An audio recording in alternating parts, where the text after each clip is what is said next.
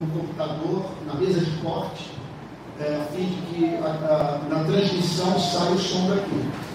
E, e, esperamos no próximo domingo estar uma transmissão impecável, porque sem a mínima dúvida nós vamos alcançar 10, 20, 50 vezes mais pessoas fora daqui do que aqui. Então é, é, é, um, é um elemento que nós temos que levar em consideração é, a nossa geração, né, que nunca passou pela cabeça do apóstolo Paulo ao elaborar uma eclesiologia, uma doutrina sobre a igreja, porque esse tipo de transmissão está se tornando tão é, próxima, é, essa transmissão, esse tipo está se tornando tão próximo da realidade, que eu, sabe, nós vamos ter experiências assim no futuro de impressionante proximidade nesse mundo aí chamado virtual. Mas, meus irmãos queridos, olha, bom dia a todos.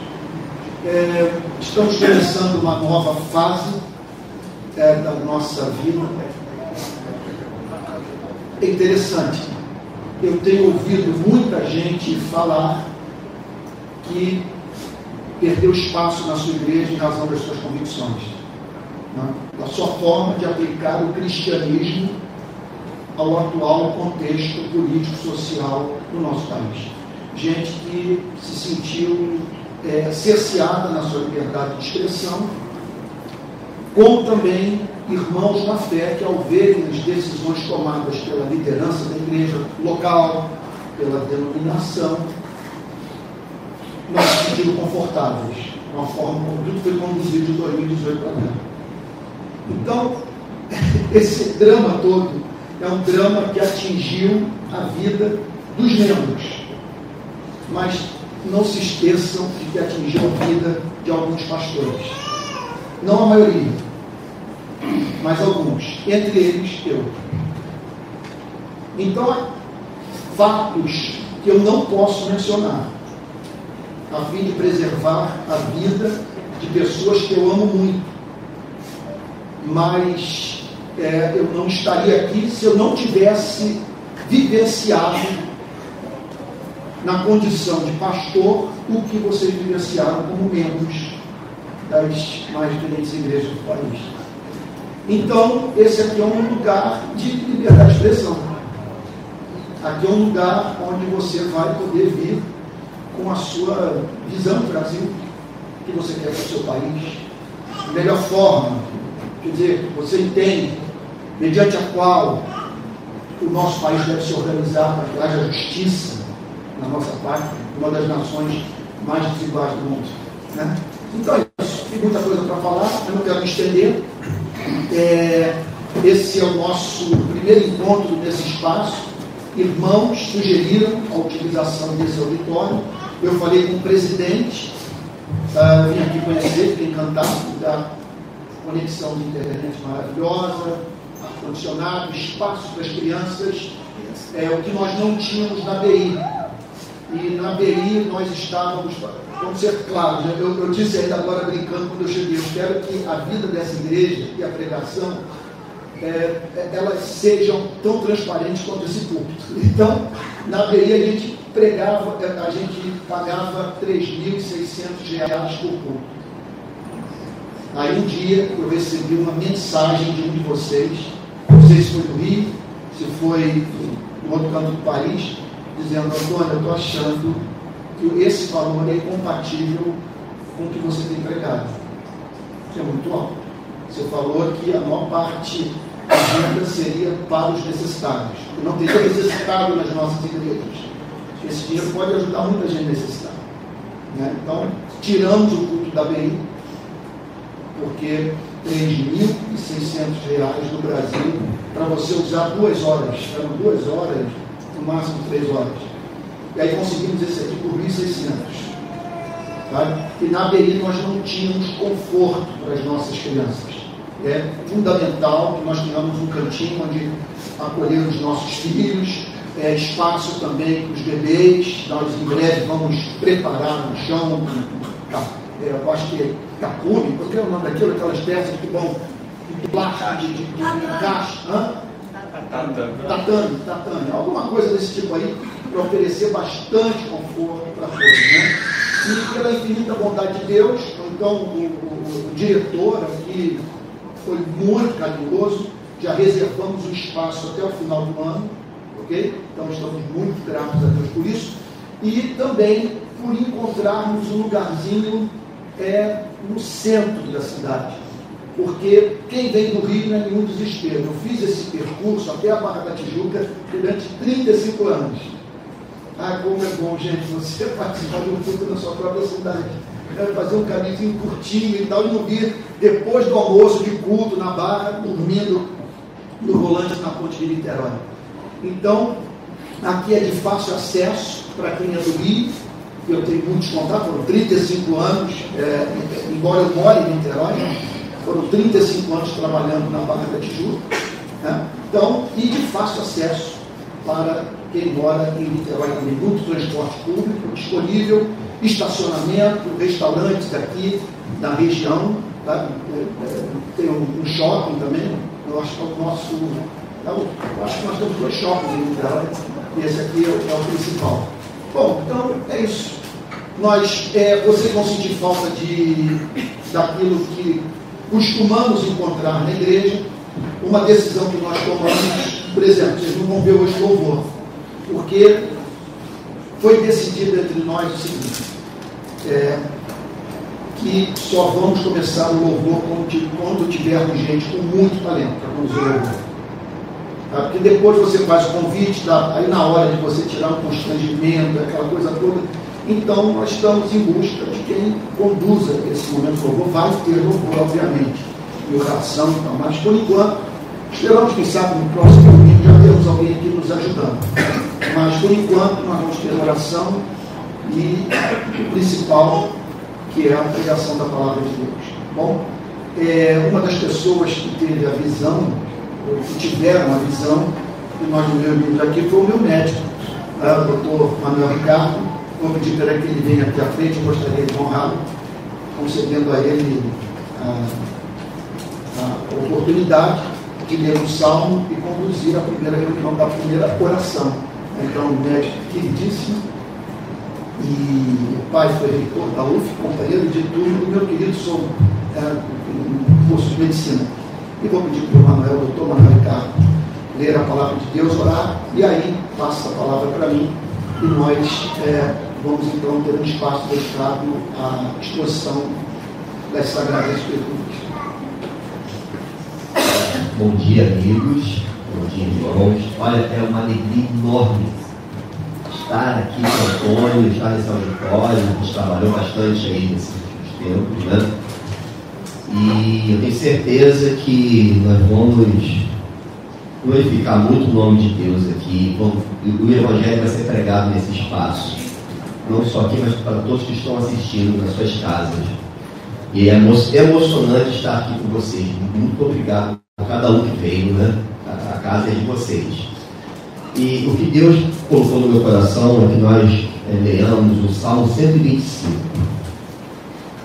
Salmo 125. Vamos abrir as Bíblias, né? O Salmo 125 é um salmo de peregrinação algo que o judeu cantava enquanto peregrinava para Jerusalém.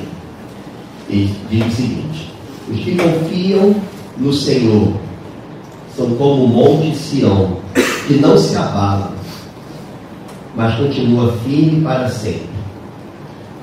Como em volta de Jerusalém estão os montes, assim o Senhor está ao redor do seu povo, desde agora e para sempre.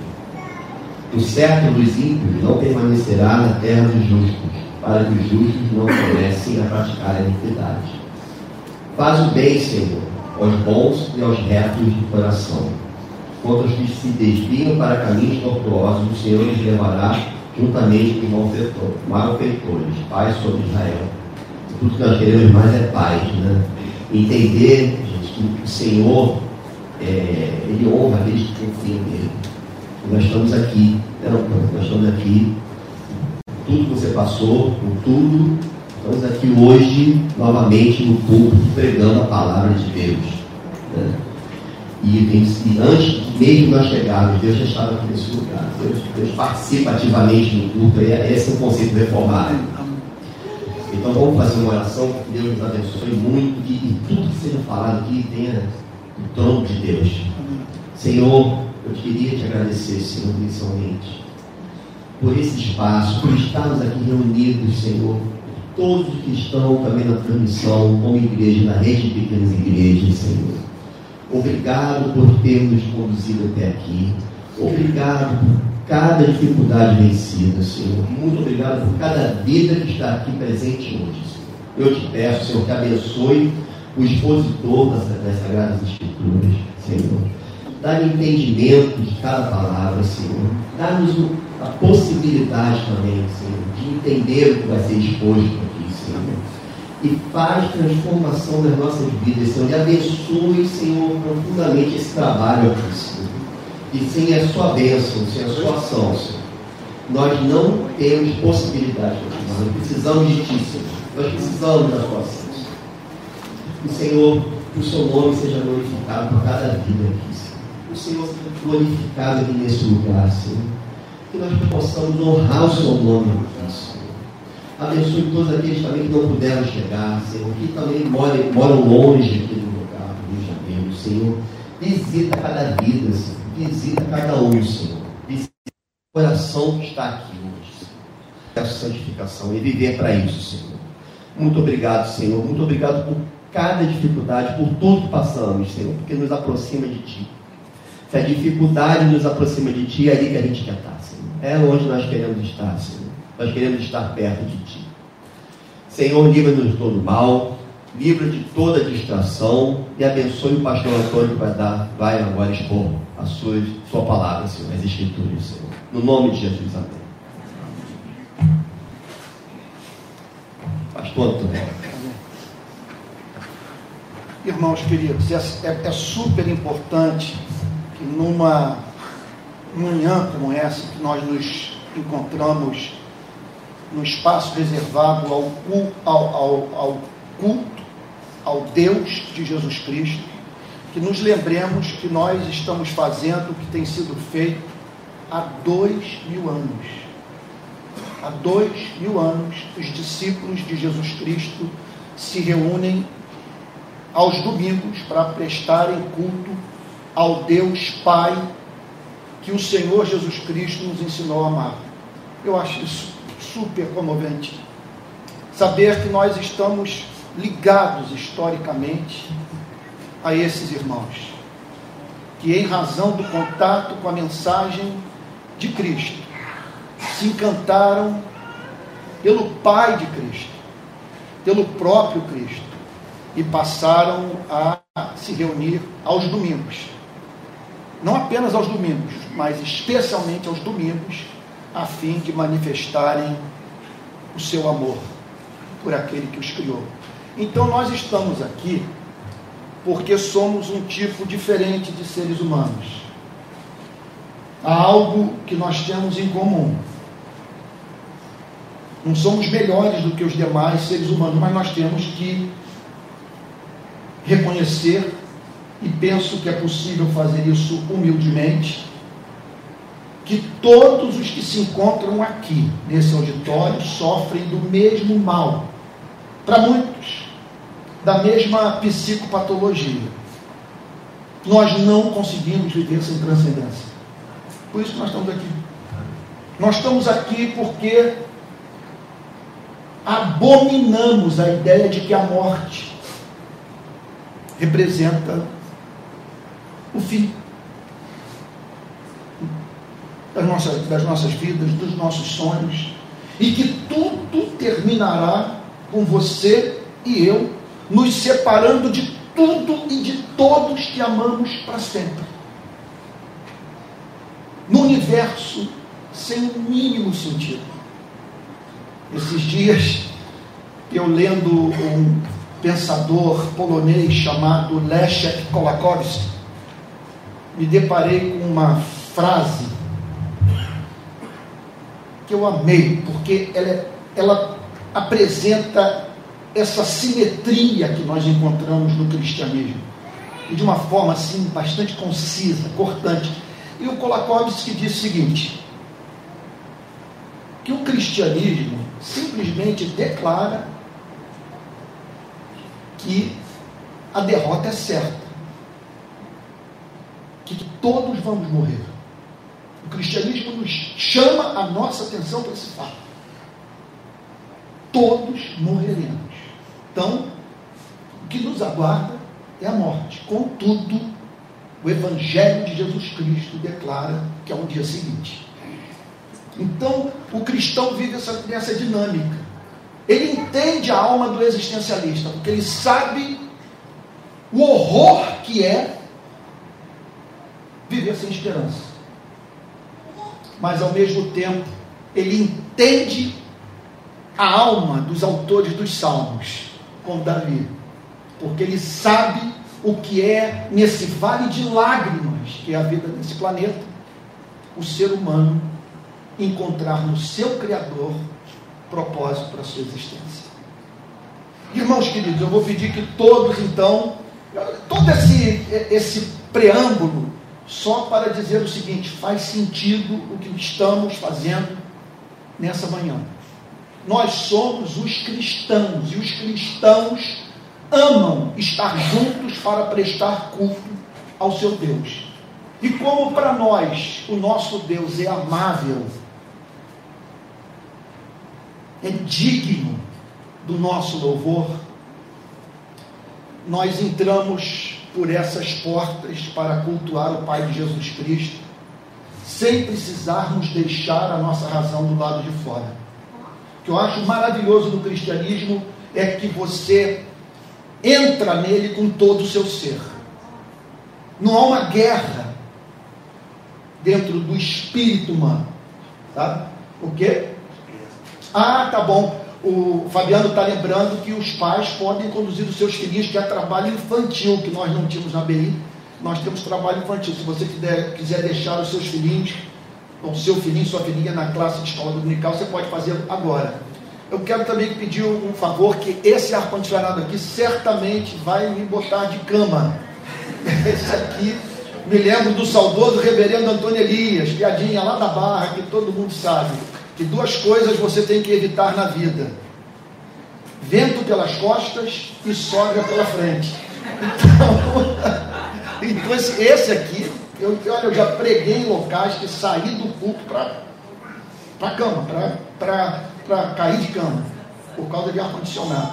Uma vez eu recebi um amigo da Alemanha, nós estudamos juntos na França, e ele então veio me visitar, e numa noite fomos sair para jantar, ele, levando ele levou um agasalho. Eu falei, mas você está levando agasalho? Você levou aqui no Rio de Janeiro? Ele falou, olha, estou levando agasalho porque vocês aqui no Brasil pegam pesado com ar-condicionado. Eu tenho sentido frio nos restaurantes, nos ambientes que eu frequento. Muito frio. Tá? Então ele lá, com o casaco dele se preparando para o frio. Gente querida, vamos lá então, dando sequência às pregações sobre os milagres de Cristo, o sobrenatural na vida de Jesus. Eu quero pedir que vocês abram a Bíblia no Evangelho de Lucas, capítulo 24, versículo 13. Evangelho de Lucas, capítulo 24, versículo 13.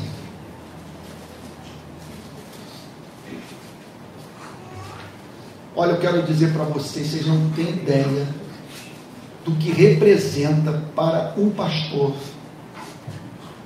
pregar sem medo, de não ter que pisar em ovos com a membresia da igreja ou com os que estão presentes no culto de adoração.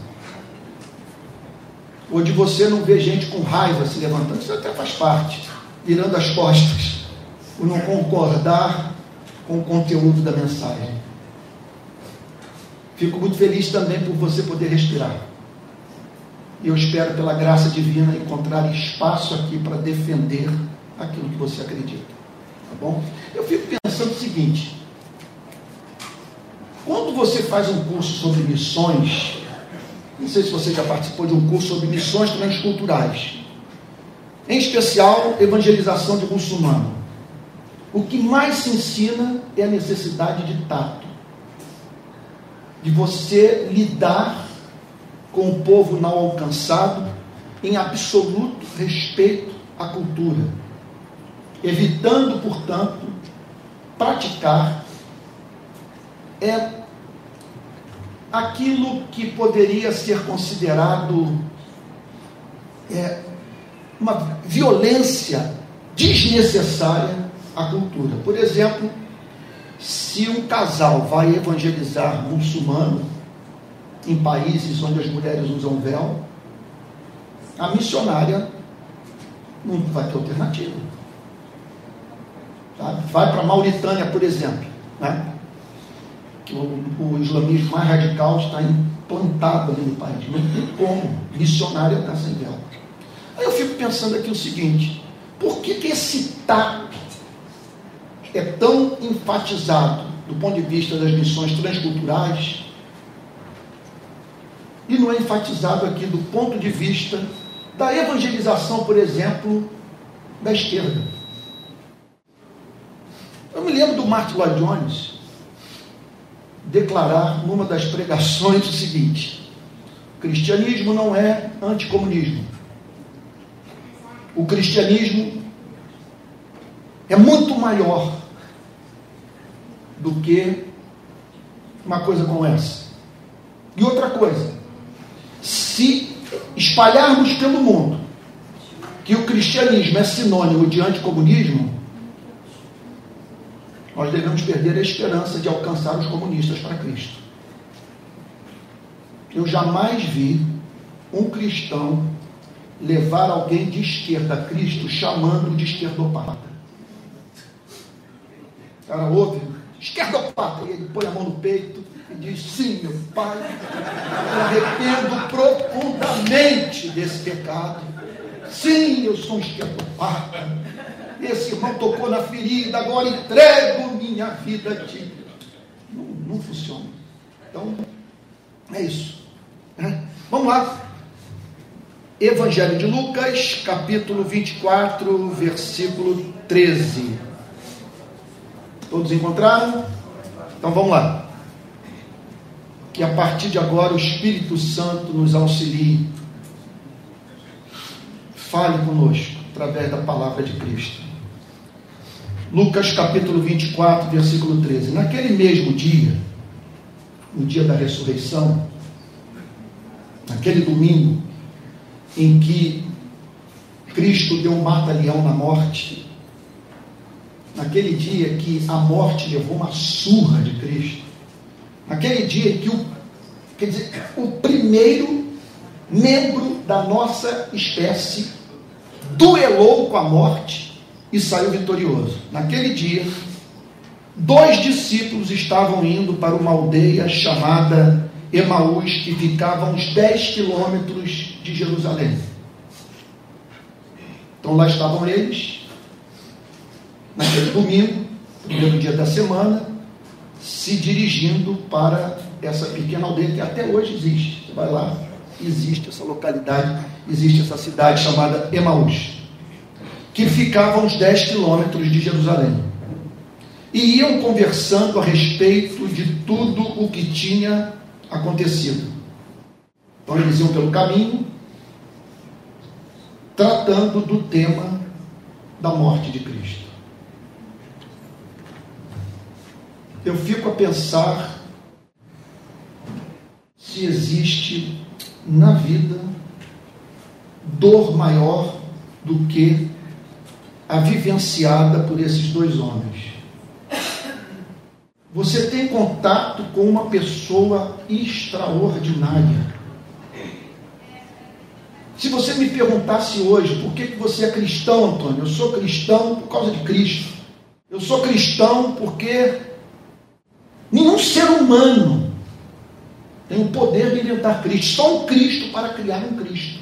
É uma figura tão extraordinária de caráter tão simétrico, tão desconcertante, que trata de tal maneira os nossos reais problemas, atende em tal extensão as nossas necessidades, que nós nos sentimos assim, estado de absoluto encanto por ele. Encanto. Quando você vê, por exemplo, Maria, irmã de Marta e Lázaro, literalmente batizando com suas lágrimas os pés de Cristo. Ela está ali o fazendo porque viu excelência em Cristo, porque ela amou a Cristo, porque ela jamais se deparou com homem igual a Cristo. E essa foi a experiência dos discípulos no caminho de Emaús. Eles conheceram ao Senhor Jesus. No contato com Cristo, descobriram um Deus que não é desse mundo, porque Cristo reinventa Deus. Procure na literatura antiga algo comparável à parábola do filho pródigo. É a reinvenção de Deus. Porque ele pega um menino que saiu de casa, que gastou a herança do pai com prostituta, e o apresenta como exemplo de conversão. Mas de que maneira? Dizendo o seguinte: olhe para esse garoto nessa festa. Olhe para o anel no dedo, para as vestes novas, para o sapato dos pés. Olhe para a alegria, olha, olha para ele nas danças, abraçando o pai. Olhe para aquele depois de tudo que ele fez. Se vocês não tiverem essa cara de pau, jamais entrarão no reino dos céus. Fé é isso. É você participar da festa do retorno sem passar pela senzala.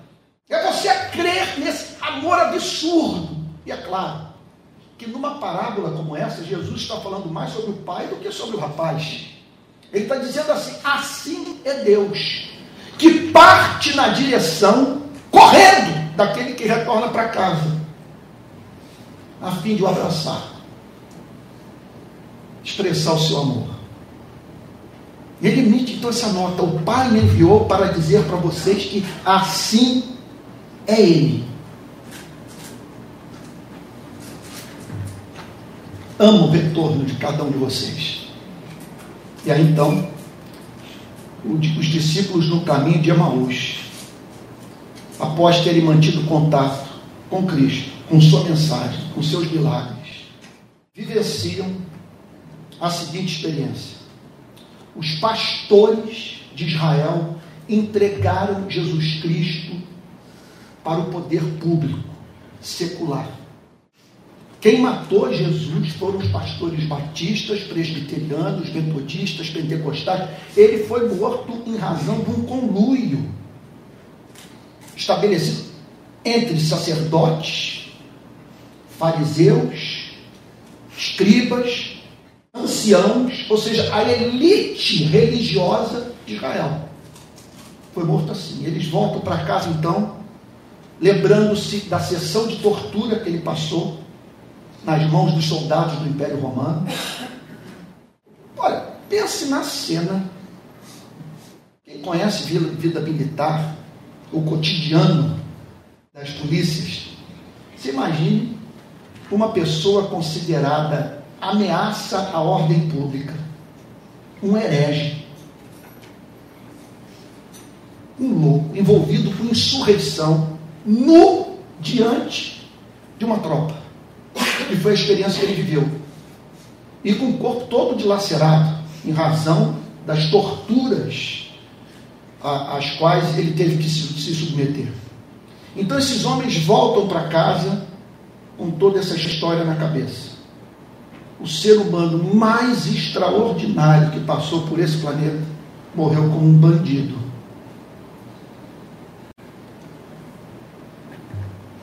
E agora está enterrado. E o que falar do sonho que ele nos fez sonhar.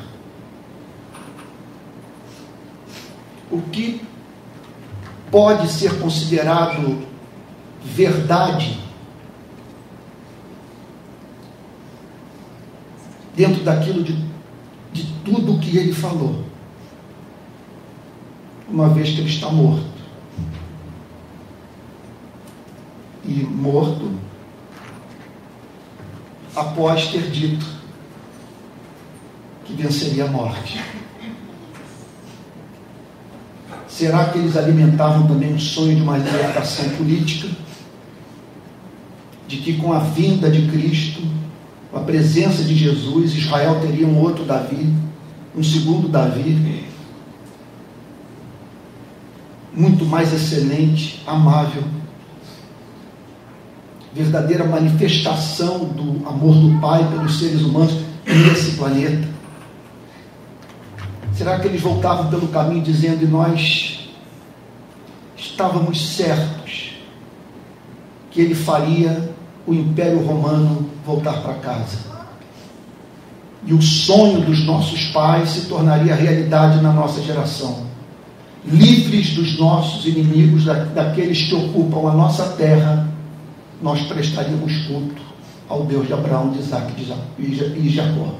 Uma coisa é certa: eles estavam vivendo uma experiência dramática. Deixa eu abrir um parênteses aqui e dizer para você o seguinte: se eu por cinco minutos deixasse de crer, hoje, com a cabeça que eu tenho, eu sofreria um colapso nervoso.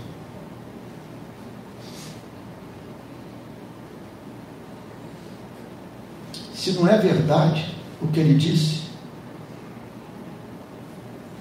como ficar curado da frustração de não poder amar a um Deus que me amou em tal extensão a ponto de dar o seu único filho por, por amor a mim? Se não é verdade o que ele ensinou, quer dizer que tudo que nos resta é a morte e a chamada desatenta frieza surda do cosmos. E lá estavam aqueles homens, voltando nesse estado profundamente melancólico de alma. Eles não estavam tristes porque haviam perdido dinheiro na bolsa. Eles não estavam tristes porque passaram, haviam passado por alguma frustração amorosa não estavam tristes porque haviam perdido o emprego. Dores reais que todos nós experimentamos. Contudo, eles estavam vivenciando uma tristeza pouco encontrada hoje em dia, que é a tristeza da desesperança metafísica, de você não ver sentido em nada, absolutamente nada e daquele em que você botava toda a sua esperança. Quer dizer, aquele em cuja vida você depositava toda a sua esperança, foi torturado e morto. E com a liderança religiosa dos seus dias, com o Antigo Testamento na mão, dizendo: matamos um herege. Lá estavam eles voltando para casa, tentando entender como que os pastores do seu tempo não viram excelência em Jesus. Seu estado de alma desses homens. Verso 14: Iam conversando a respeito de tudo o que tinha acontecido. Enquanto conversavam e discutiam, aí ocorre o milagre. O próprio Jesus se aproximou ia com eles. Isso aqui, olha, é digno de nós separarmos para pensarmos sobre o significado dessa presença ignorada de Cristo. É digno de nós passarmos a manhã inteira meditando sobre o que esse texto nos apresenta como possibilidade de Cristo estar presente na sua vida sem que você tenha consciência disso. E o próprio Jesus se aproximou e ia com eles. E eles não o perceberam. Então aqui, isso aqui é epistemologia pura. Porque eu digo que é epistemologia pura. Por que isso aqui fala sobre teoria do conhecimento? Porque eles estão diante de um fato que não conseguiam enxergar por causa da sua tristeza. E pode ser, meus amados irmãos, que tenhamos aqui nessa manhã, nesse auditório, pessoas que, em razão do seu estado de alma, não conseguem divisar a graça de Deus em suas vidas. A dor é tamanha. A decepção tão profunda. A angústia tão dilacerante que você ignora a presença daquele que mais ama.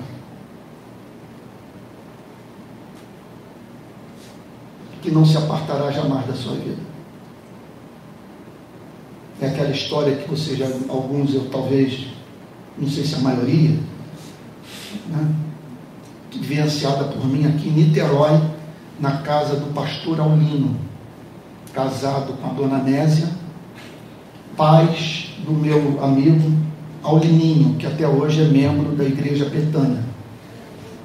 Então, pastor Aulino e dona Nésia me contaram a seguinte experiência vivida por eles muitos anos atrás, acho que nos anos 70, ali na praia de Caraí. Eles moravam ali em frente à pedra da Itapuca. Dona Nésia estava orando, ela, o pastor Aulino, com o pastor presbiteriano, estavam orando no apartamento quando uma senhora bateu a porta solicitando entrar. Dona Nésia me contou e eu ouvi esse testemunho duas vezes, num espaço assim entre um e outro, de 10, 15 anos, talvez 20. E eles me contaram a mesma história. Uma eu ouvi pela boca do pastor Aulino, e depois do pastor Aulino já morto, porque eu queria contar a história num livro, eu, eu, eu, eu ouvi o testemunho da boca da dona Nésia. E um batendo com o outro. Se fosse fazer uma cariação, tá? Chegaríamos à conclusão que a história é, é, é verídica. Então, Dona Nésia disse, me contou que virou-se para ela e disse: Olha, só pode entrar, só vou pedir que a senhora fique aqui sentadinha um pouquinho, esperando a gente terminar a reunião de oração, que nós estamos aqui orando. Quando terminarmos, então a gente pode conversar. E voltar a orar. No que voltaram a orar, aconteceu um fenômeno pentecostal na vida da dona Nésia. A dona Nésia começou a falar no idioma que jamais havia estudado. Ela não tinha a mínima ideia do que estava falando. O pastor Aulino me, me contou que também não conseguia identificar nenhum conteúdo proporcional naquela fala. E o pastor presbiteriano petrificado com aquela cena, vocês sabem que os presbiterianos têm muito medo de avivamento, né? Então, eles costumam sempre encontrar explicações científicas para esses fenômenos. Então, Dona Nésia termina de orar, a senhora vira-se para ela e diz: Nésia, você acabou de falar na minha língua. Você falou em hebraico comigo. E Deus dizia para mim que Ele havia me guardado a vida inteira. E que não seria agora da minha velhice que Ele haveria de me desamparar. Porque ela havia saído da Europa na Segunda Guerra e vindo para o Brasil com uma filha a quem ela temia perder. Sua maior ansiedade consistia no, no pânico de ser privada daquela filha e não ter quem cuidasse dela no Brasil.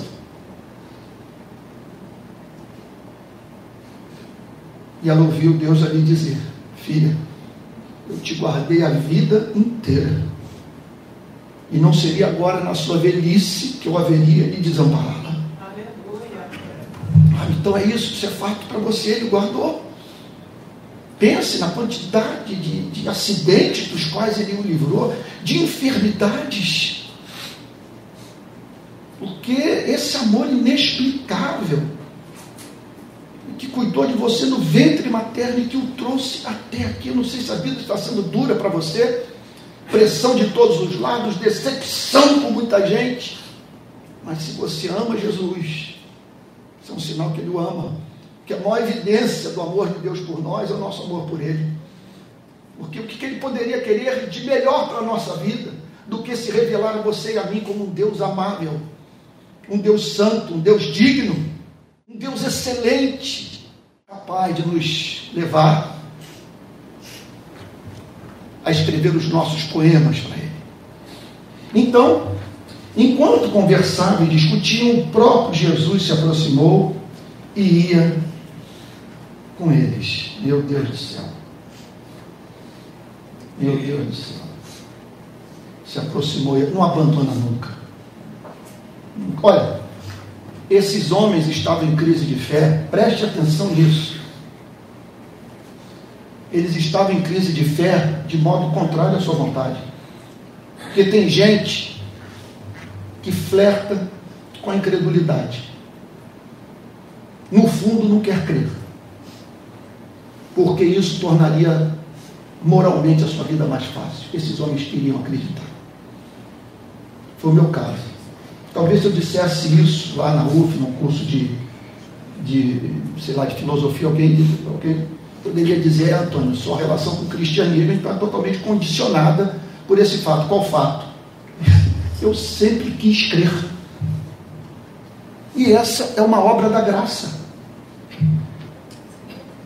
Eu nunca, nunca dei boas-vindas à dúvida. Porque com 20 anos de idade ficou claro, ou é isso aqui, ou uma angústia que não tem fim. E Jesus ia com eles. Jesus. Então, eu me lembro do Manuel Ricardo, querido, que está aqui, médico, que hoje é o meu clínico, me convidou para casa, ir na casa dele, coisa de dois anos, com o resultado do exame de sangue. E lá pelas tantas ele olhou e falou, Antônio, o exame está ótimo, com exceção de uma coisa que me preocupou. E que aponta para 50% de chance de você ter feito um câncer de próstata. Seu PS é alto. Então, propôs que eu fizesse uma ultrassonografia, né, aqui no, não, não, não indicou local, mas eu acabei fazendo aqui no centro de Niterói. Né. E eu me lembro que quando eu entrei naquele aparelho, né, perdão? Ressonância. Ressonância. Quando eu entrei no aparelho de ressonância, aquele tubo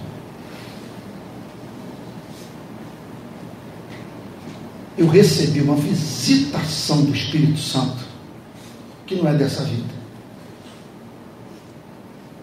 Porque me ocorreu o seguinte pensamento: se eu estou aqui, porque isso é propósito daquele que promete na Sua palavra que os cabelos da minha cabeça estariam contados. Se eu estou aqui, é porque esse é o lugar que Ele designou para que eu estivesse. Porque Ele aqui quer me encontrar. E eu aqui estou totalmente frágil totalmente frágil. Daqui a pouco vai ser o resultado de uma que, dependendo da notícia que eu receber, vai mudar significativamente o curso da minha vida. Aí eu disse para Deus ali, como obra, estou absolutamente certo disso, do Espírito de Cristo naquele momento de fragilidade meu Senhor, se o Senhor escolheu esse lugar para eu encontrar, eu não quero estar em outro lugar. Eu não quero estar no Lulu, eu não quero estar no Jorge Sank em Paris, eu não quero estar em Nova York, eu quero estar aqui. Aqui. Então eu lhe dou graça. E usa agora desse momento de fragilidade para falar comigo. Eu cheguei ao ponto de dizer o seguinte: aproveita enquanto o ferro está quente, vai lá, faz a tua obra que eu estou na completa dependência da sua misericórdia. Então fala comigo. E se esse é o caminho para eu me tornar uma pessoa melhor, eu quero estar aqui, permanecer aqui e age o que houver. Que o Senhor use das circunstâncias de vida que o Senhor mesmo decretou para levar a cabo a sua obra em minha vida. O que eu não quero é voltar a ser o homem que eu fui antes daquele diálogo com Manuel Ricardo. Que aquilo tudo me santificou de uma forma extraordinária. Sabe? Me lembrou da conversa com aquele pastor pentecostal lá em Anápolis. Vínhamos no carro, ele falando das tentações dele, eu falando das minhas. Eu falando das minhas fraquezas, ele falando das dele. E lá pelas tantas ele vira para mim e diz: Antônio, você sabe, né? Que no nosso caso, você e eu temos mais passado do que futuro. Já vivemos mais do que temos de, de, de vida a ser vivida. Em outras palavras, o que são essas tentações à luz do fato de que daqui a pouco nós vamos ter que cruzar o Jordão. É uma maravilha. Tudo isso me remete também, pensando nessa presença ignorada de Cristo, daquela história contada também pelo também médico Martin Lloyd Jones.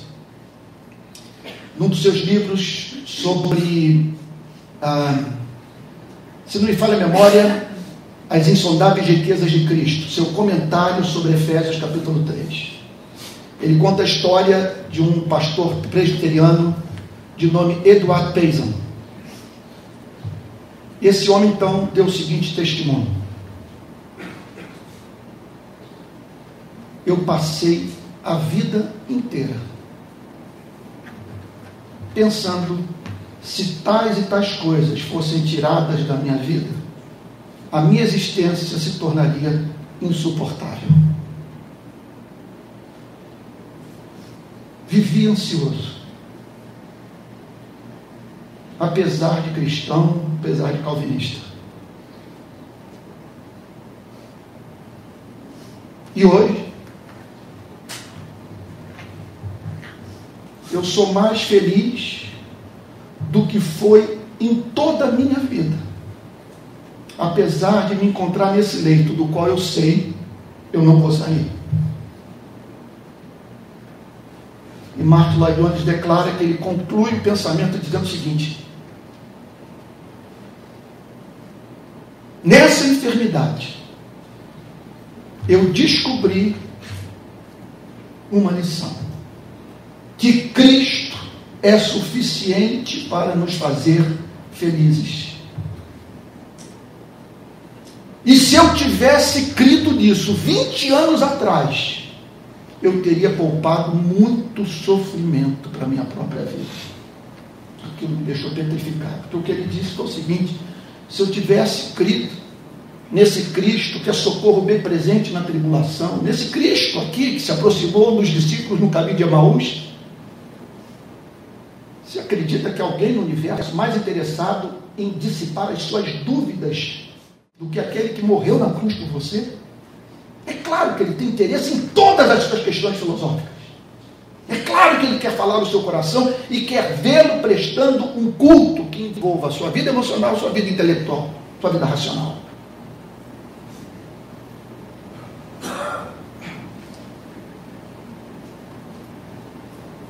Então é isso.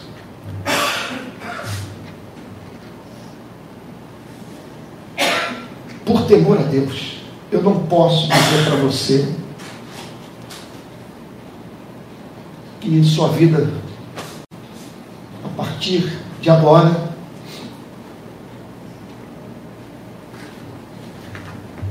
estará preservada de, de sofrimento.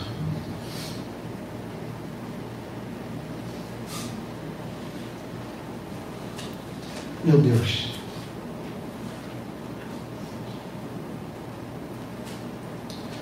Agora eu posso profetizar para você que você jamais estará só. Que já há uma provisão lá para frente, haja o que houver. E que as consolações do Espírito de Cristo são tão extraordinárias. Ele se faz presente de uma tal maneira nas nossas vidas, nos momentos de tristeza, que você se pegará dizendo: Senhor, eu estou sentindo algo estranho dentro de mim, essa dor me causa prazer. E o prazer consiste não na experiência do sofrimento em si, mas do que ele produziu. É impressionante. Na morte da minha mãe, ano passado foi um ano dificílimo para mim. Por conta dessas discussões todas no país sobre política, eu me decepcionei com muita gente. Ainda bem que isso já me pegou coroa, a ponto de ter tempo de caminhada com Cristo suficiente para não descrer da instituição. De continuar a identificar nela a presença de filhos e filhas de Deus. Então, fora isso, a morte súbita da minha mãe, a, a Covid, que eu não havia pegado até então, depois de ter tomado as vacinas, uma tentativa de sequestro envolvendo minha esposa, na qual ela, ela teve que sair correndo do carro, o assaltante levou o carro, e até hoje o seguro pagou o carro, o carro não apareceu, o seguro até hoje não pagou. Andando de moto na Caetano Monteiro em Pendotiba, um motoboy me corta pela direita numa distância de um metro e meio entre a minha moto e a calçada e rasga o meu pé. Eu fiquei vendo a pele pendendo. Eu falando, meu Deus. Num jogo do glorioso Botafogo, o sujeito conseguiu abrir o fechicler da, da, da, minha calça, uma calça dessas de, de você subir montanha, um fechicler no joelho. Ele conseguiu abrir e pegar o meu iPhone 13 que eu usava para as gravações dos cultos e tal. Meu Deus, é um negócio assim. Foi uma um, um, uma aprovação após a outra. A pior de todas, meu irmão Miguel, que está aqui presente, me liga quatro horas da manhã dizendo que o meu sobrinho, filho dele, da Patrícia, estava em estado grave no hospital. Eu tive uma reação física que nunca havia experimentado na vida. Os dois braços tremiam. Eu nunca, eu, eu, eu fiquei parado na cama e os dois braços tremendo. Quando meu irmão disse, e você chega no hospital, vê seu irmão na rua andando, de um lado para o outro, no meio da rua.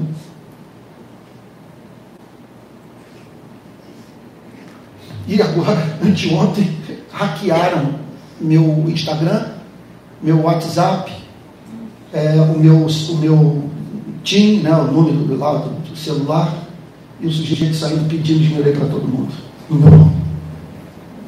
É. Agora, me recordo que no caso da minha mãe, a presença de Cristo naquele lugar foi um negócio tão extraordinário que eu me senti assim. Teve momento que o desejo era de cair, desabar de joelhos e chorar. Saudade dela. E é claro, da lembrança da imperfeição do meu amor. Você perde um parente, o que vem. A, a, parece que a cabeça da gente fica criativa, você passa a pensar em tudo que poderia ter feito e não fez. Tinha horas que a culpa, eu quero ser franco com vocês, foi o que eu senti mesmo, era tamanha que eu, eu tinha direção para perder as forças. De ter, do meu amor ter sido imperfeito por uma pessoa que deu sua vida por mim. Minha mãe viveu para os filhos. Olha, quer ver a expressão de amor? Família toda de Portugal. Todo mundo vascaíno. Minha mãe vascaína, o pai vascaíno, o irmão vascaíno. Ela até pouco tempo se dizia vascaína, mas sofria com as derrotas do Botafogo. E quando o Botafogo ganhava, ela ligava para a gente, você viu? Ganhamos! Ela se traía. Aí no final ela admitiu que havia se transformado em Botafogo. Mas o que eu posso lhe dizer, a profecia, olha, essa eu posso dizer. Olha lá, Anota aí, rapaz. O reverendo profetizou no culto. Profecia que eu vou dar para você. Eis que vos digo: certamente, bondade e misericórdia seguirão você todos os dias da sua vida, e você habitará na casa do Senhor para todo sempre. Não sabemos o que vamos enfrentar nessa travessia mas uma coisa é certa: que o nosso Deus é socorro bem presente na tribulação e que Ele tem uma obsessão pela sua vida. E Ele não vai desampará-lo jamais. Jamais. Jamais. Meu Deus do céu, que coisa extraordinária. enquanto conversavam e discutiam, o próprio Jesus se aproximou ia com eles. Gente, a mensagem tomou um caminho que eu não esperava. Eu sempre preguei sobre esse texto, mas nunca com foco nessa presença ignorada de Cristo. E pode ser que o Espírito Santo tenha me guiado para trazer consolação para a gente que hoje foi conduzida pelo Espírito de Cristo para esse lugar, a fim de ter suas lágrimas enxugadas. E eu estou com aquela impressão agora, me lembrando aqui do saudoso reverendo Antônio Elias. Meu filho, é melhor o povo dizer foi bom, pena que foi pouco, a dizer foi bom, pena que foi muito. Pregue pouco, meu filho, pregue pouco. Então estou sentindo que está de bom tamanho. E eu acho que agora, o que, é que vocês acham de nós orarmos e de quem quiser erguer a voz em oração? E você pode fazer esse pedido, Senhor. Eles estavam andando contigo e não tinham consciência disso, na sua presença, porque a dor era tamanha que eles não conseguiam identificar a sua companhia.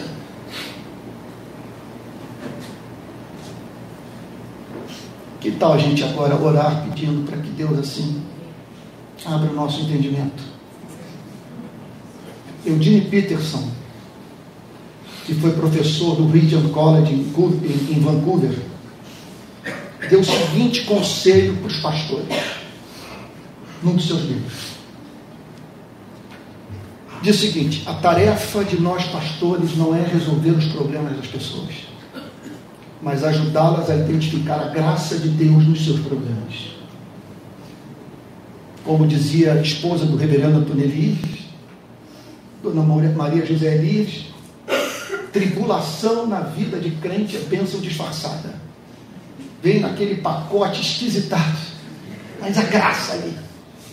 Uma obra que está se cumprindo na sua vida e que não se cumpriria de uma outra forma se não fosse pela via do sofrimento. E outra coisa, olha aí, ó, o vaso presbiteriano aqui profetizando. Outra coisa que eu já vi muito na minha vida, muito, de algo que você estava construindo, ou algo que você entendia que Deus estava construindo, se desmanchar nas mãos de Deus. Você olha para a coisa e diz: Deus estava levando isso adiante, a coisa se estragou. Como que pode, pode ter se estragado assim, mas nas mãos dele? E aí você o pega no minuto seguinte, reconstruindo o que se estragou, a fim de torná-lo mais belo do que seria, se não se tivesse desmanchado nas mãos de Deus. Isso não é uma coisa extraordinária? Não, uma coisa, isso é um negócio fantástico. Fantástico. Quer dizer, coisa não teria que ser a queda. Pense na queda do homem, nos nossos pais virando as costas para o Criador, tal como nos é ensinado pelo livro de Gênesis. Um horror. A morte entra na experiência humana a partir da transgressão daqueles ancestrais nossos. Mas se não fosse a queda, nós jamais saberíamos que Deus é capaz de amar os que não são dignos do seu amor. E que no seu amor infinito, ele seria capaz de até mesmo enviar o seu único filho para morrer pelos pecadores. Se não fosse a queda, não, não haveria evangelho, não haveria crucificação. Não haveria. Aquilo que, que o John Stott diz. Eu creio em Deus por causa da cruz. Porque na cruz Deus não apenas justifica o pecador, mas justifica a si mesmo no mundo sofredor.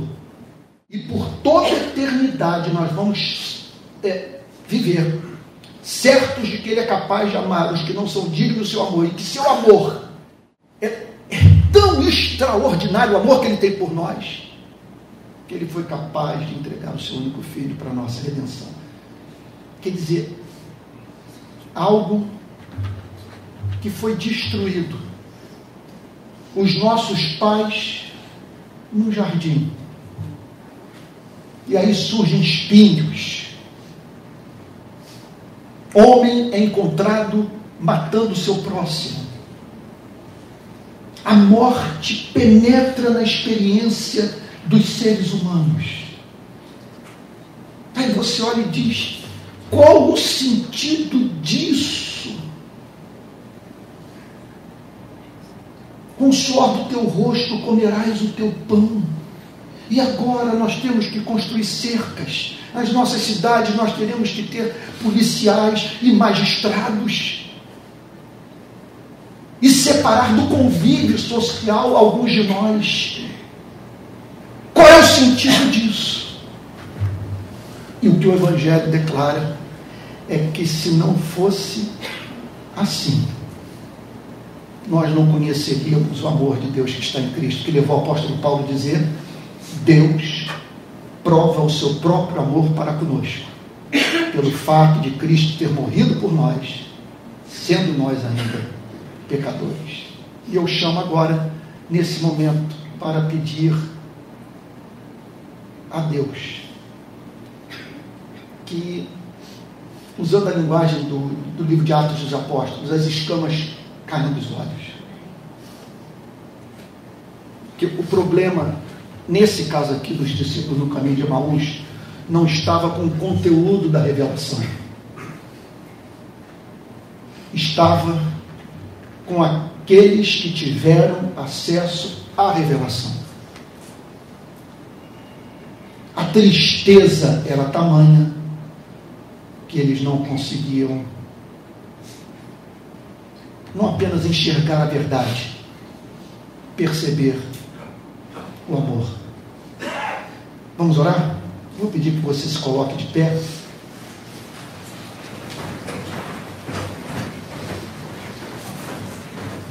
Eu gostaria de chamar algumas pessoas para orarem aqui. É, pedir para o nosso querido artista plástico, Vilmar Madruga, para vir aqui orar. Eu sei que é constrangedor a gente fazer esses pedidos, né? Pega a pessoa de surpresa, às vezes não está num bom dia também. Mas vamos pela fé. Vou pedir para que o Vilmar Madruga venha aqui. Quero pedir para o meu presbítero, lá da Igreja Presbiteriana da Barra, o Tico, vem aqui. O Tico ele é petista e votou no Lula. Mas eu achei que eu não deveria excluí-lo da igreja por causa disso. Né? Então, queridíssimo, queridíssimo. E quando ele me via é, bater no Lula, não largou a igreja. Não largou. E tem uma socióloga lá que disse o seguinte, Antônio, quando você falava do PT, aquele período mensalão, infelizmente, rolou. Ela disse: Meu desejo era ir no púlpito e bater em você, me dava vontade de dar um soco. Mas ela permaneceu na igreja até meu último dia no pastorado da igreja. O que, é que houve no Brasil? Quer dizer, ela me viu falando contra algo que ela amava. E como socióloga, ela sabia do que estava rolando nas favelas e no sertão comida chegou à mesa do trabalhador ou do desempregado do pobre. Mas ela se sentia ferida quando me vivia falando sobre algo que me causava tristeza. Não tinha prazer em falar sobre aquilo, mas tinha que ser falado, né? porque um erro histórico aconteceu. Então é isso. Eu sinto o dever, o dever de honrar o que ele veio de Jacaré, já, do recreio dos bandeirantes, gente. Veio do recreio dos bandeirantes. Trouxe até o passaporte. Eu trouxe até o passaporte. e numa manifestação que nós fizemos em Copacabana, que maravilha poder falar sobre isso e as pessoas não saírem correndo aqui com raiva de mim. Né? Nós fizemos uma, uma, uma manifestação em, Copa, em Copacabana contra o período do regime militar no Brasil. Vocês acham que crente deve protestar com o período do regime militar no Brasil? Pois bem, eu protestei. E a filha do Tico ficou num pau de arara. Nós colocamos a Julie num pau de arara. E no documentário que está na Globo, na sobre o Rio de Paz, ela disse o seguinte: olha, foram cinco minutos de dores insuportáveis. Eu fico pensando, a Júlia falou no documentário, o que foi você ficar dois, três dias, dois, três dias no pau de arara. Ah, eu fui ver a filha, eu vi minha filha lá assim. É. Então nós vamos orar, mas o foco não é nem aqui agora nesse encerramento falar sobre política, mas é falar sobre esse Cristo é, presente nas nossas vidas e que, contudo, é, pode não ser identificado por nós por causa da dor. Tá bom? Então, é, vamos orar? Pedir para o Matruco orar e depois o Tico também orar.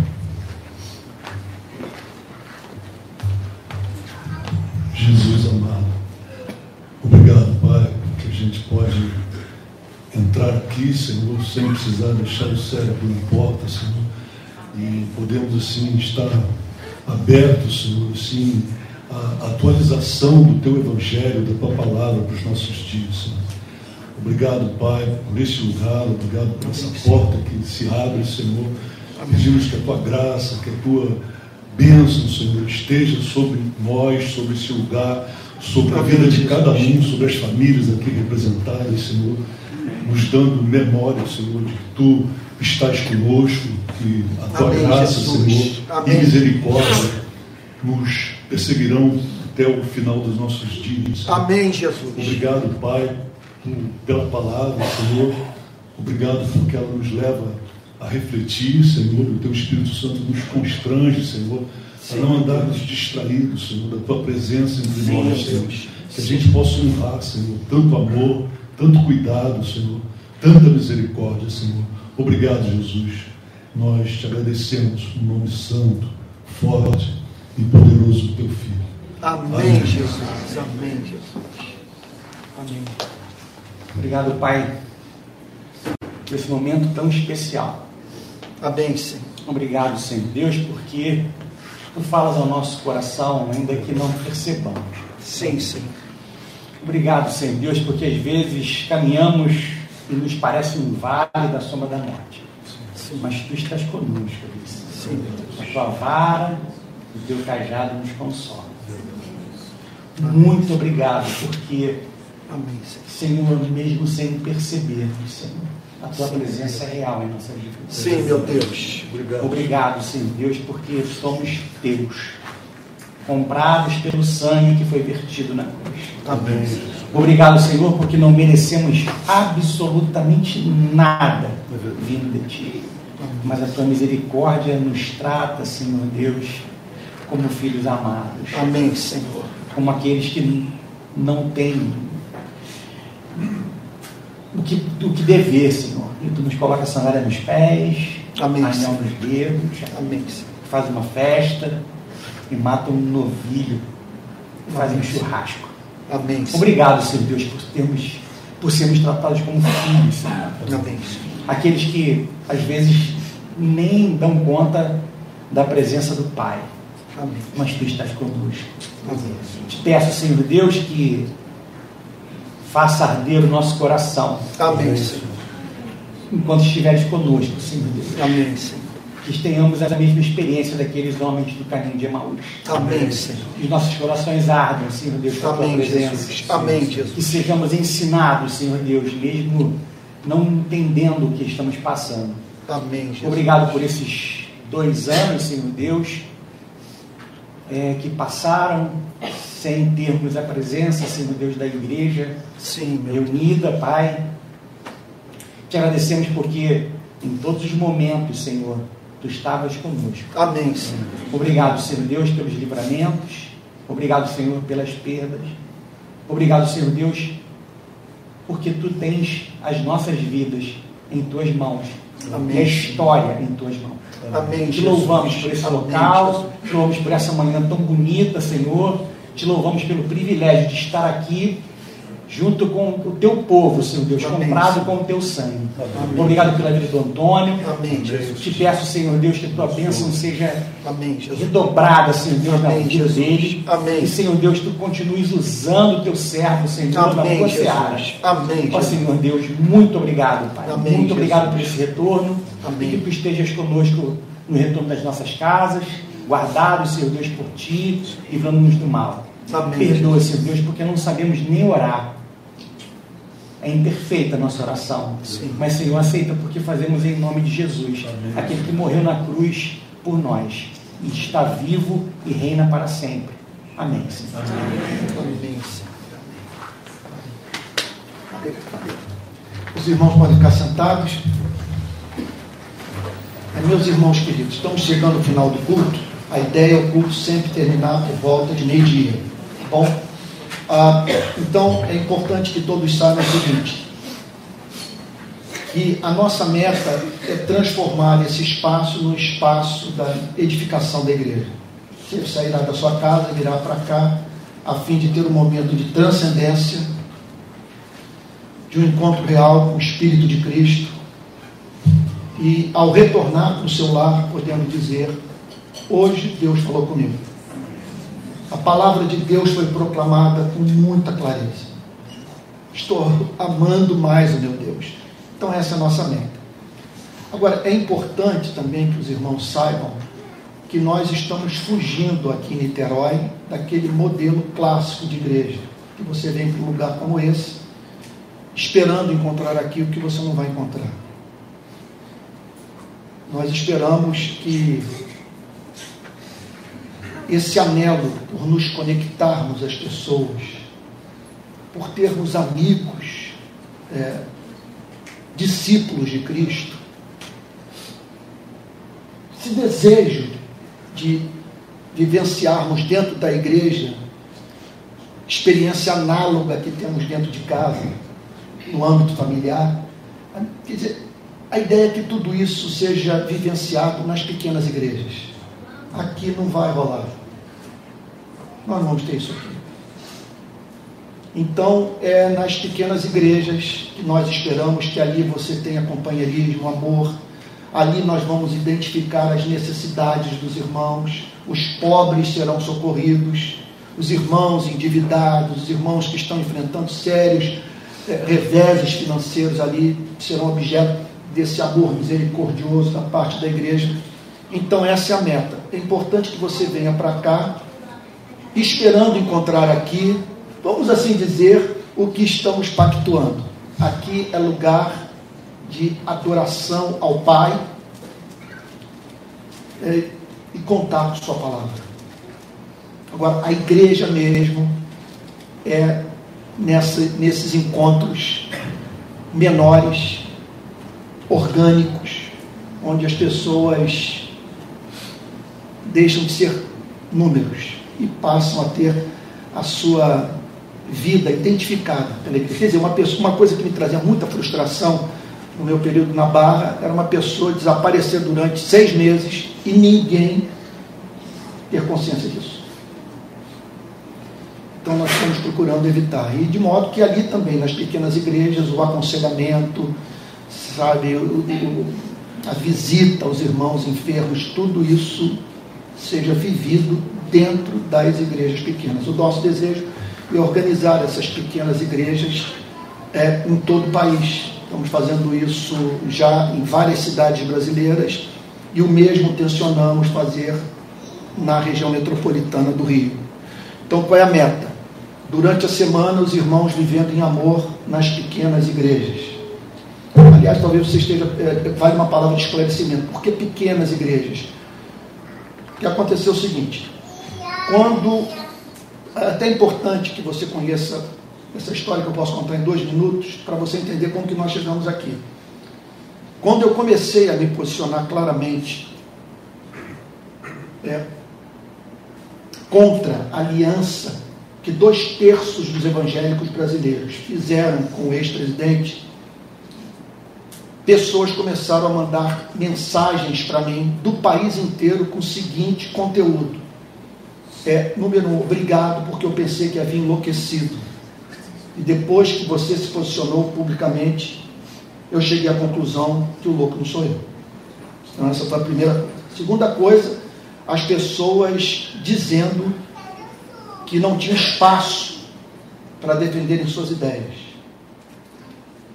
para contrariarem a direção tomada pela igreja, que havia decidido dar um apoio institucional a um candidato.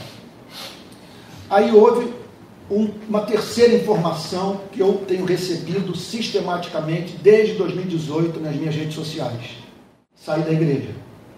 Não há espaço para mim. É evidente que a igreja não me quer. Eu não posso dizer que eu, eu creio em determinadas coisas no ambiente como que se estabeleceu na minha igreja de origem. Isso para mim também é. Eu vi pessoas dizendo é muito duro, porque é, gente com quem eu convivo há muitos anos. Então, quando eu vi aquele mar de gente sem igreja, eu pensei o seguinte: vou criar um ministério para isso. De modo que essas pessoas. Ah, vale dizer um ponto: todas querendo igreja.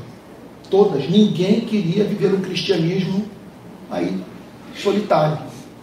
São pessoas que haviam entendido que o cristianismo tem como objetivo colocar os cristãos juntos. Seu sonho de Cristo é que a gente apresente, usando a linguagem lá de Francis Schaeffer, uma evidência sociológica da existência de Deus. Quem olhar para a forma como nos relacionamos, chegar à conclusão que Deus só pode estar no nosso meio, porque tamanha beleza só Deus para produzir. Então, quando eu olhei para aquilo, eu falei, eu vou começar a pregar para essa gente.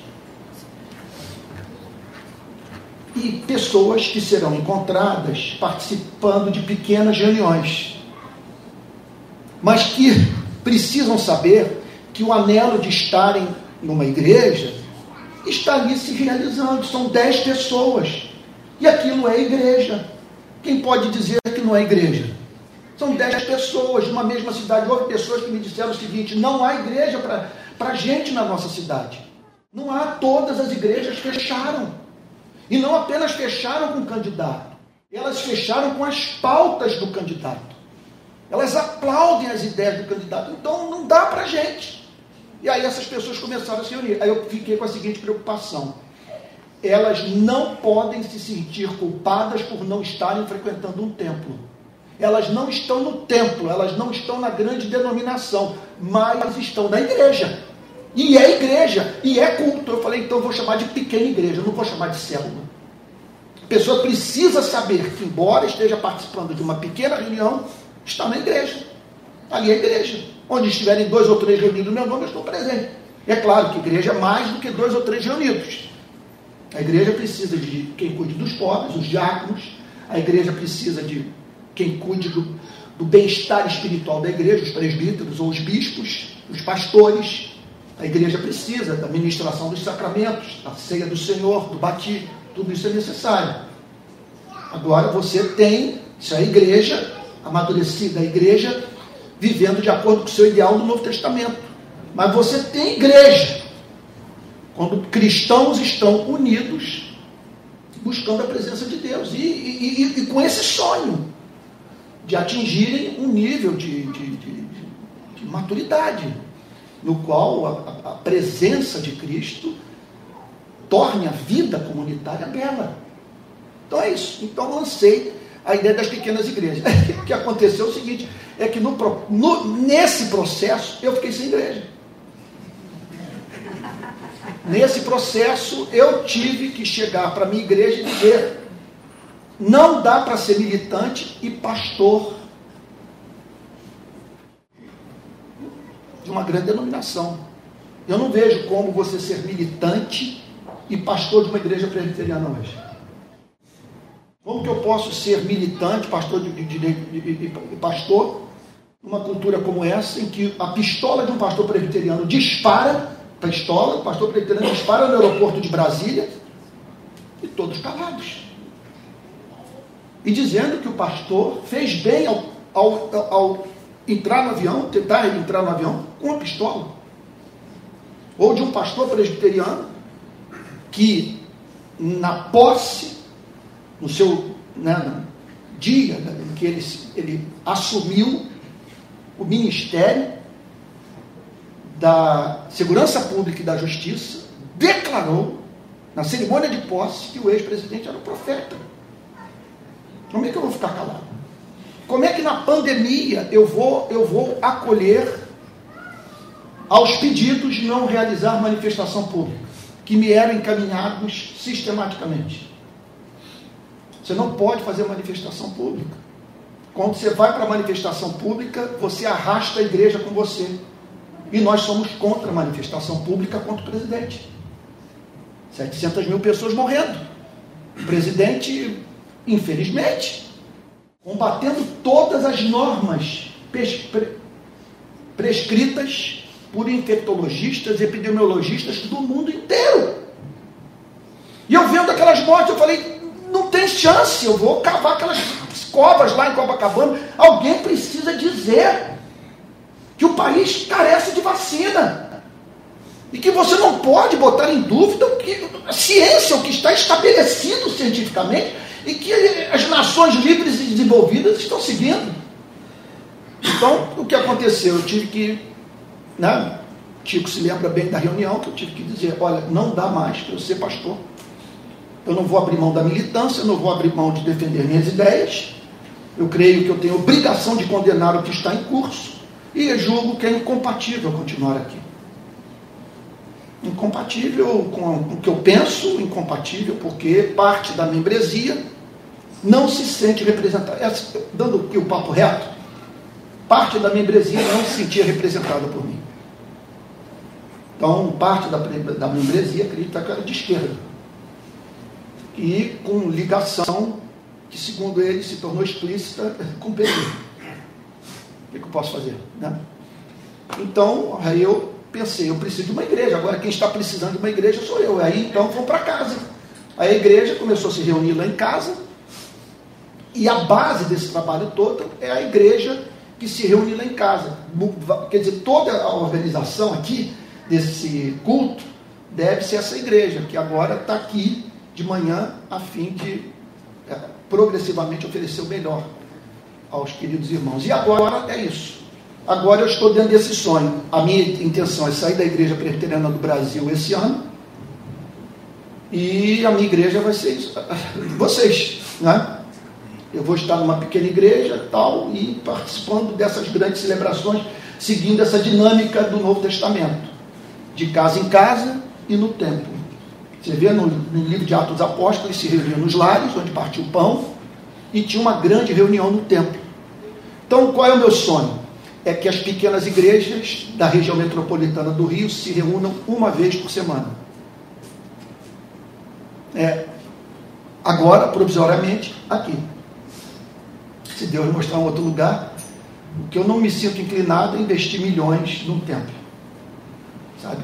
Pegar o dinheiro do necessitado e botar para construir prédios magníficos e tal. Nós vamos tentar fazer uma coisa simples. E é isso. E, e, todos entendendo. Aqui não é igreja. Igreja é amizade. Igreja é o contato com quem você pode abrir o seu coração com aquele diante de quem você pode se despir. Aqui, o que nós temos aqui é o culto ao Deus de Jesus Cristo. É o momento de nós nos reabastecermos espiritualmente a fim de, durante a semana, glorificarmos a Deus. Tal como eu vi essa semana na vida, me perdoe repetir, do meu querido médico. Ele está dando agora atendimento na favela do Jacarezinho está indo para lá toda quarta-feira, vai tentar mobilizar a maior quantidade possível de médicos da região metropolitana do Rio. A comunidade está encantada. Ele agora é o doutor que fica andando lá pelas ruas do Jacarezinho, vai na casa daqueles que não têm força para se dirigir para um posto de saúde. Está indo lá. E o que me impressiona, a quantidade de gente mal medicada. Impressionante tomando remédio sem necessidade. Dores infernais, sem acesso à saúde pública, um negócio impressionante. E essa semana eu vi pegando até a moto lá, andando de moto lá na garupa com alguém lá, indo para um lugar difícil que não dava para ir a pé. E eu falei, vai na paz, que Deus te guarde aí, meu filho. Porque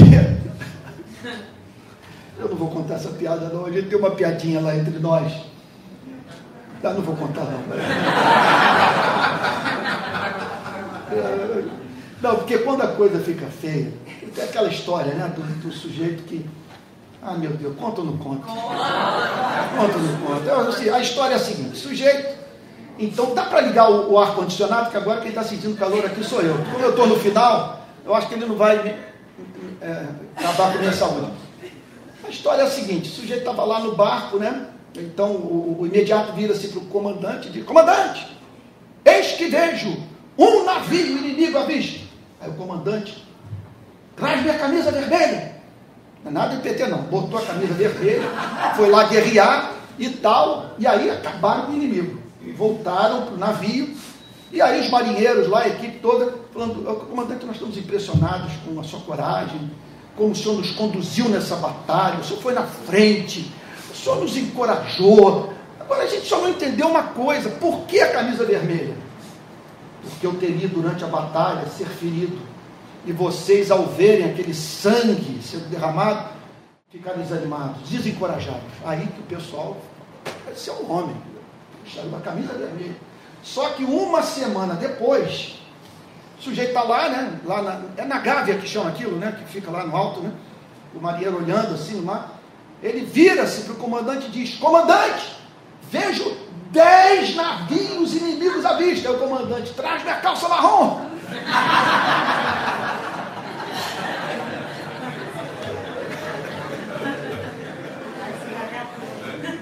Então, então o que, que acontece? Entre nós é o seguinte: você manda Antes de ir para a comunidade, a gente sempre diz que está indo, mas com aquela pergunta: está havendo operação? Aí, dependendo das circunstâncias lá atrás, sua calça marrom. então eu vi o Manuel Ricardo essa semana botando a calça marrom, porque a condição para ele atender alguém lá era, era entrar naquela moto, seguir, e foi filmado. Então é isso, gente querida. Olha só, nós vamos estar nos reunindo aqui aos domingos, então domingo que vem 10 e meia novamente, transmissão né, pelas redes sociais. É, então, domingo, se os irmãos, eu, eu que aconselho é se organizarem para estarem juntos, para que isso aqui seja um lugar de amigos, de amizades verdadeiras. Então, a gente viver a igreja nas pequenas igrejas e aqui um grande momento de celebração. Pelo que eu estou vendo, nós vamos precisar em breve de ter mais de um culto aqui. Eu acredito que nós não vamos terminar o ano sem precisar ter mais uma reunião. E aí é provável que a gente caminhe para ter dois cultos de uma hora e quinze. Mas por enquanto, de dez e meia ao meio-dia. Tá bom? É isso. É, não deixem de domingo que vem trazer alguém que não conhece a Cristo. Né? E o que mais? Mais alguma questão, alguma coisa que eu estou me esquecendo? Eu acho que não. Vou pedir para o meu filho querido Pedro vir aqui orar.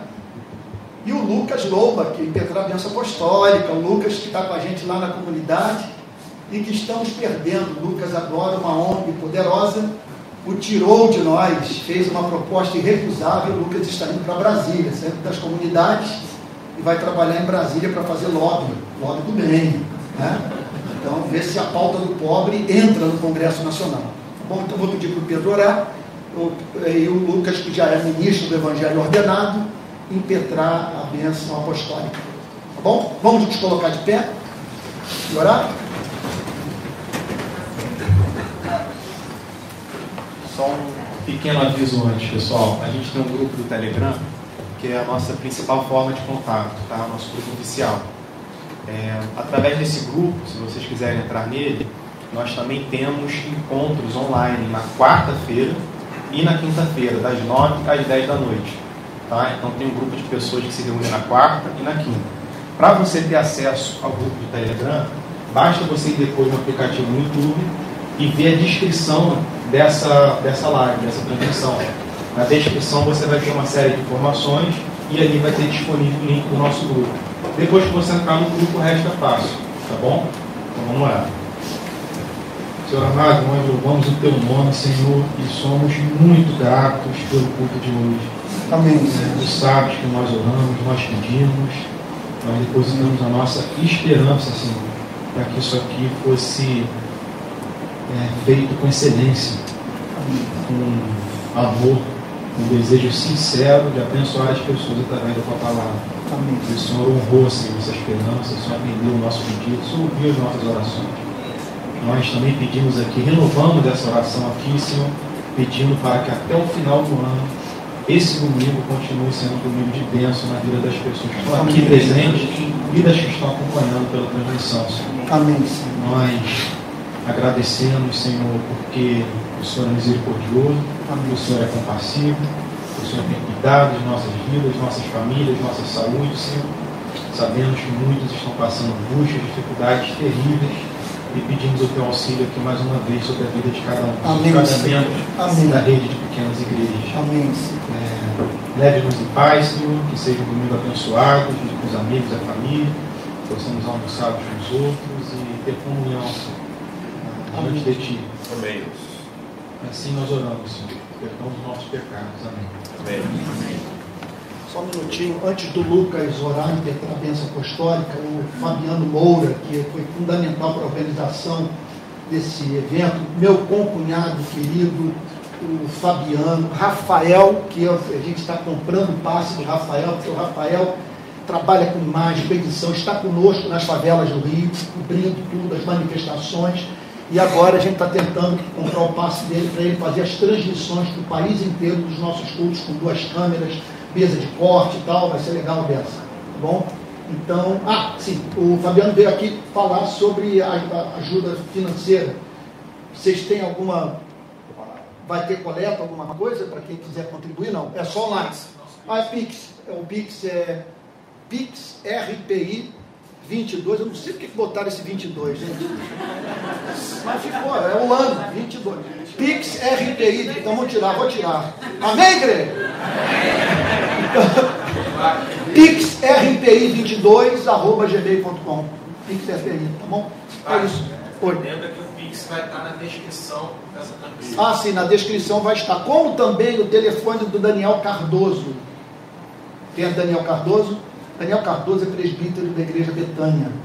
Ele é dono de uma agência de turismo e levou 80 membros da Betânia, membros e pessoas ligadas à Igreja Betânia, do pastor Tel de São Francisco, que eu considero a melhor igreja dessa região metropolitana. O Tel é um santo, um amigo querido.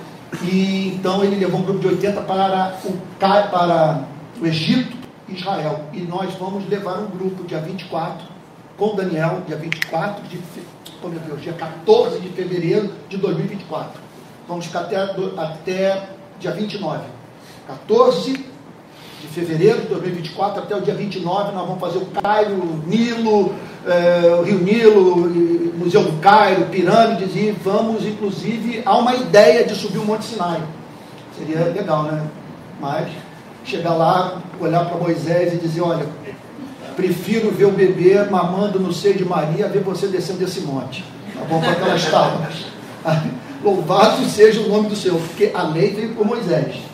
Mas a graça e a verdade por meio de Jesus Cristo. Tá bom? Então é isso. Aí eu vou botar o telefone do Daniel. Se Deus quiser, a gente faz essa viagem. Mas vamos também viajar para o sertão, vamos para as favelas.